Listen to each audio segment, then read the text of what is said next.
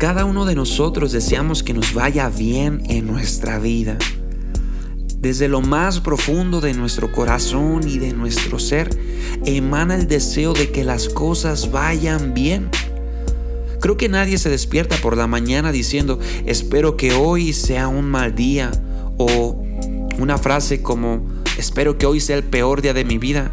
No, por el contrario, cada uno de nosotros deseamos que si las cosas no están funcionando puedan mejorar, que si pareciera que están tomando un rumbo equivocado pudieran enderezarse y llegar a buen puerto.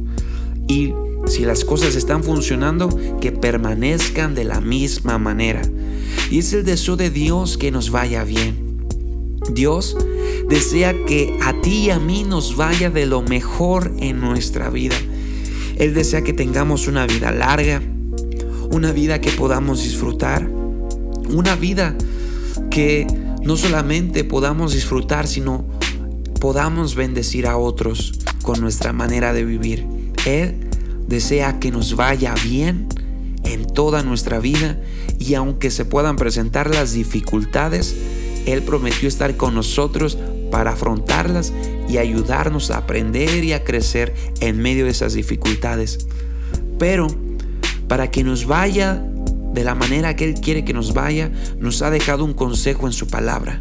En Deuteronomio capítulo 11, versículo 8 dice, Por lo tanto, asegúrate de obedecer cada uno de los mandatos que te entrego hoy, a fin de que tengas fuerzas para tomar la tierra donde estás a punto de entrar.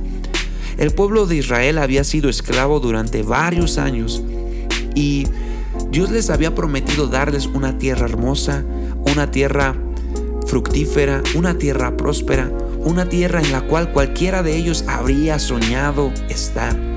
Pero les da un consejo y les dice, asegúrate de obedecer.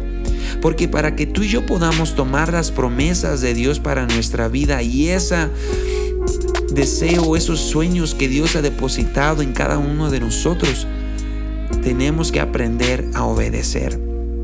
La obediencia nos da las fuerzas y la capacidad para tomar esas promesas de Dios para nuestra vida.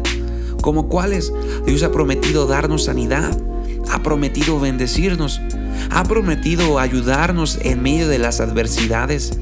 Él ha prometido que nos daría su favor y su gracia para hacer diferentes actividades, no importando a lo que te dediques.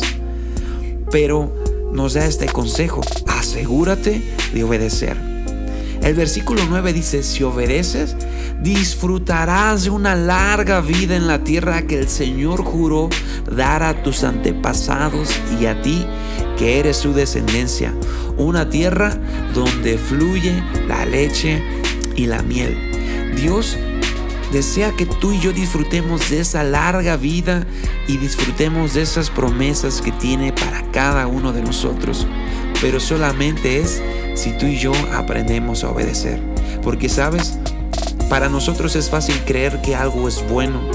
Y puede ser que estés en lo correcto, pero te hago la pregunta, ¿será lo mejor que Dios tiene para ti o solamente es algo bueno? Porque es fácil que nos podamos equivocar creyendo que haciendo nuestra voluntad será mejor que si creemos y obedecemos a Dios.